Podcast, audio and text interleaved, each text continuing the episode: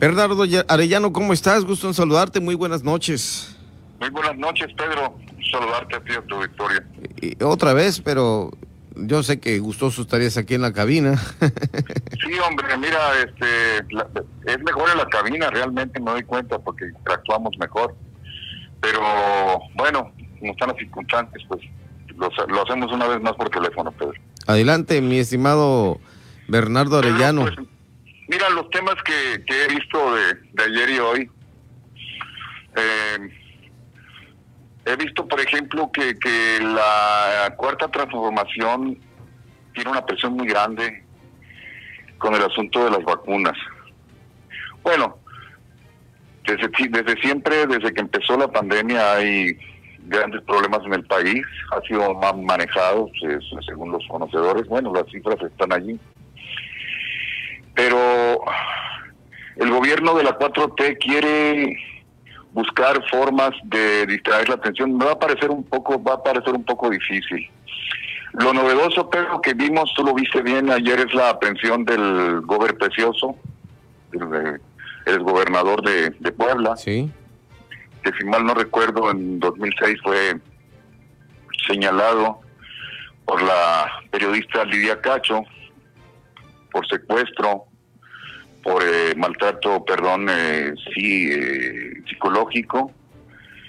Y, y, pues ella, el secuestro se debió a que ella denunció una red, o es como una mujer valiente que es, periodista valiente que es, denunció una red de prostitución eh, de pornografía infantil y, prostitución, que en la que estaba involucrado el, gobernador Marín y el rey de la mezclilla, el señor Nasif. Eh, vimos que los gobiernos que pasaron fueron 12 años, este, finalmente sabemos también que fue exonerado por la Suprema Corte de Justicia de la Nación en tiempos de Calderón, y una de las eh, que lo exoneró fue precisamente la actual secretaria de Gobernación, Olga Sánchez Cordero. Lo que quiere decir es que esto ha sido nada más un movimiento, como le llamamos regularmente nosotros, eh, una cortina de humo, Pedro. Exactamente. Van a venir más, mira, en este gobierno, perdón, en este país, no en el gobierno, en muchos gobiernos, lo que sobran son corruptos, ¿no? Tú y yo lo sabemos y podrán sacar a más Marín, a más personalidades de, la política que han ensuciado precisamente la política con su actitud, con su eh, voracidad. Eh, sabemos que, que, hay muchos eh, delincuentes todavía de cuello blanco, pero hay algunos, por ejemplo, yo te voy a hacer una comparación, Pedro, y no quiero este eh, ser tendencioso con esto, sino simplemente, yo estaba viendo que aparte de esta cortina de humo, se ha, parado un poco el asunto de Rosario Robles. Tú recordarás que Rosario Robles ha sido señalada y acusada por una estafa maestra, que es un desvío millonario de recursos de la Secretaría de Desarrollo Social pero que finalmente a ella en sí, a ella no le han encontrado absolutamente nada, es decir, propiedades, dinero, ranchos, como se acostumbra. Ella simplemente era la titular y por supuesto que ser eh, eh, disimulado o hacer indolente o no o de dejar ver pasar las cosas, pues bueno, pues también es corrupción pero ahí, hace ahí hay una, un desvío de siete mil y tantos millones de pesos, sí son muchos. Pero si la gente compara lo que está perdiendo diariamente petróleo, lo que perdió en, en dos años y lo que perdió en el primer año del gobierno de López Obrador y lo que sigue perdiendo, son mil doscientos millones de pesos diarios, es diarios. Es decir, es un tiradero de dinero eh, finalmente, Pedro, yo, yo, lo que yo creo es que esta cortina de humo, como, como yo como le, le llamamos todos nosotros, con la atención de, de, Marín, mm, va a pasar de largo, porque ahorita lo que tenemos nosotros, Pedro, es, seguimos eh, teniendo nosotros como prioridad es el asunto de la pandemia. Y ahora entramos al otro tema, y ese es el tema que quiere desviar el gobierno con aprehensiones de delincuentes. Y me parece bien que los aprenda, pero algunos este, ya los tiene como testigos protegidos, es decir, el, el, que compró Altos Hornos y México, ¿cómo se llama, Pedro? Se me fue el nombre ahorita. El que andaba fuera del país. Que andaba fuera del país, sí, pero sí lo tenían localizado y estaba localizado desde que entró este gobierno y desde antes. Lo que pasa es que ah, eh, eh, puede ser testigos protegidos. Estamos en una en una etapa de, de, testigos protegidos y esto nada más es un es una mascarada para que la gente crea que hay un combate a la corrupción. En el caso de Mario Marín sí, yo estoy muy contento porque bueno, qué bueno, este la justicia debe prevalecer. Y, y, si realmente no, está prescrito, como se dice por allí, el delito, tiene, eh, por el secuestro y maltrato psicológico, tiene por lo menos seis años de cárcel.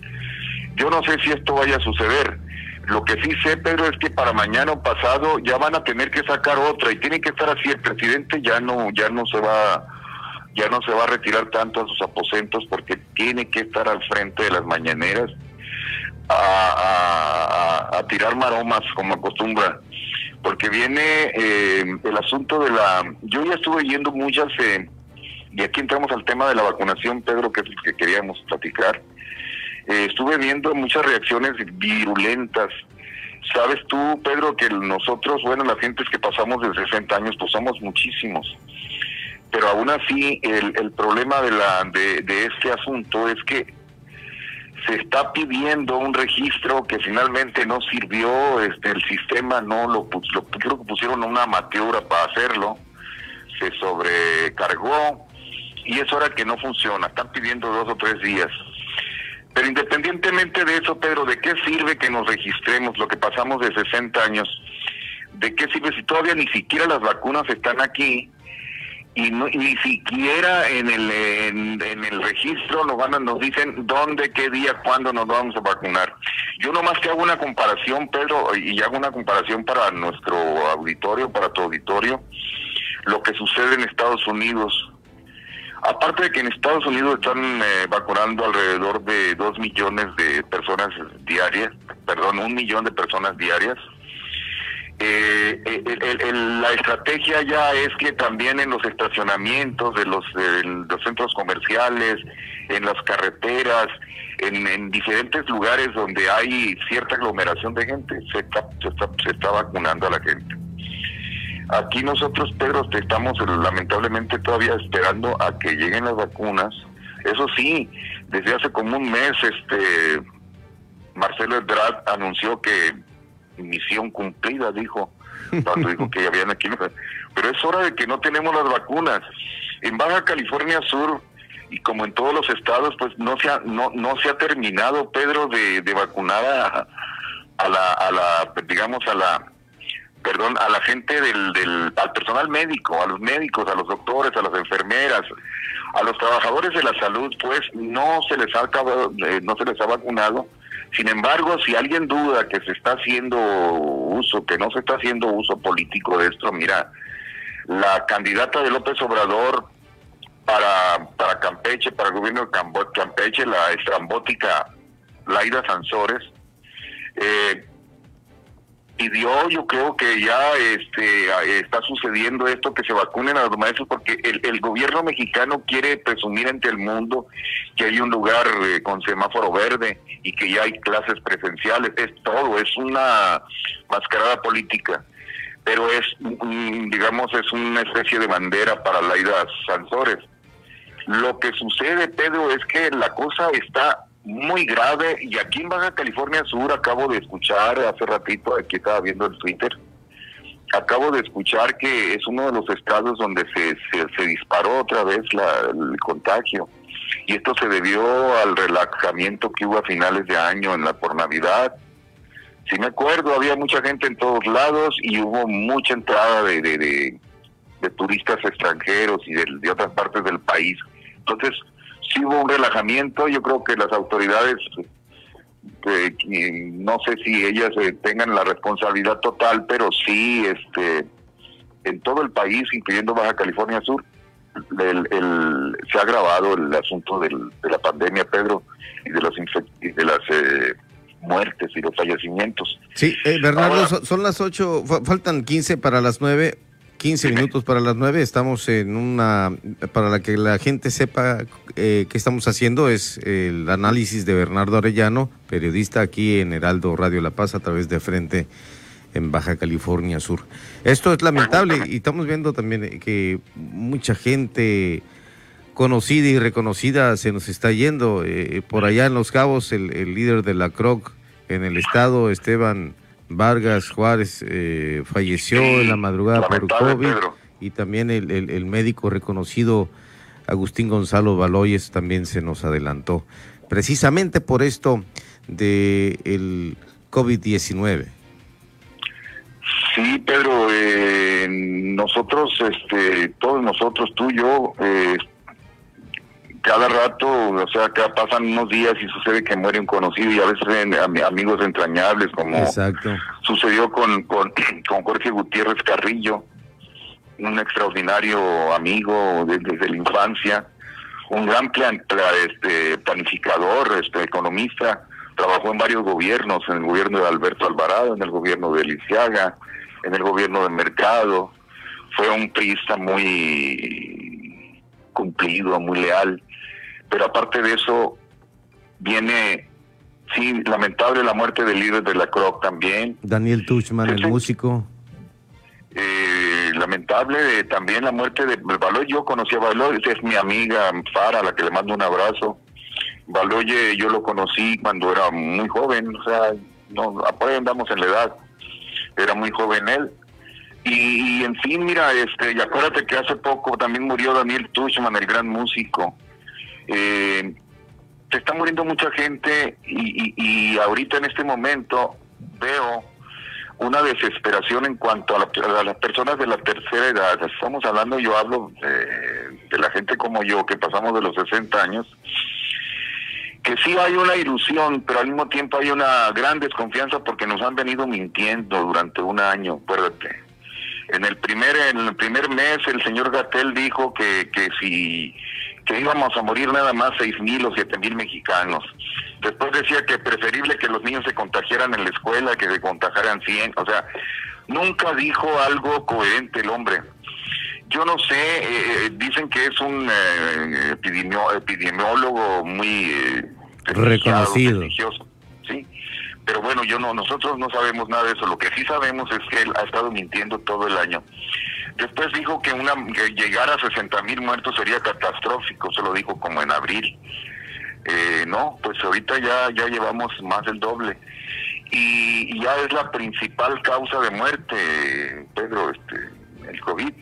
Entonces, tenemos un grave problema en México. El presidente posiblemente, ahora que estuvo enfermo, pudo reflexionar un poco y pudiera él eh, aceptar que se deben de cambiar las estrategias en el combate al COVID, Pedro, porque ya no les hizo caso a los grandes, a los grandes científicos mexicanos, incluyendo el que murió, el premio Nobel de Química, Mario Molina y, los que han sido secretarios de, de, salud de los anteriores gobiernos, como Frank, Julio Frank de, de Fogg, como este, el señor, eh, ¿cómo se llama? Nuestro, Peña Nieto, este, que quiso ser candidato también a presidente, de Narros Robles, en fin, los, eh, incluyendo los secretarios de salud de los estados, todos estaban dispuestos a hacer un colegiado, pero concentró el presidente y, en un solo hombre las decisiones,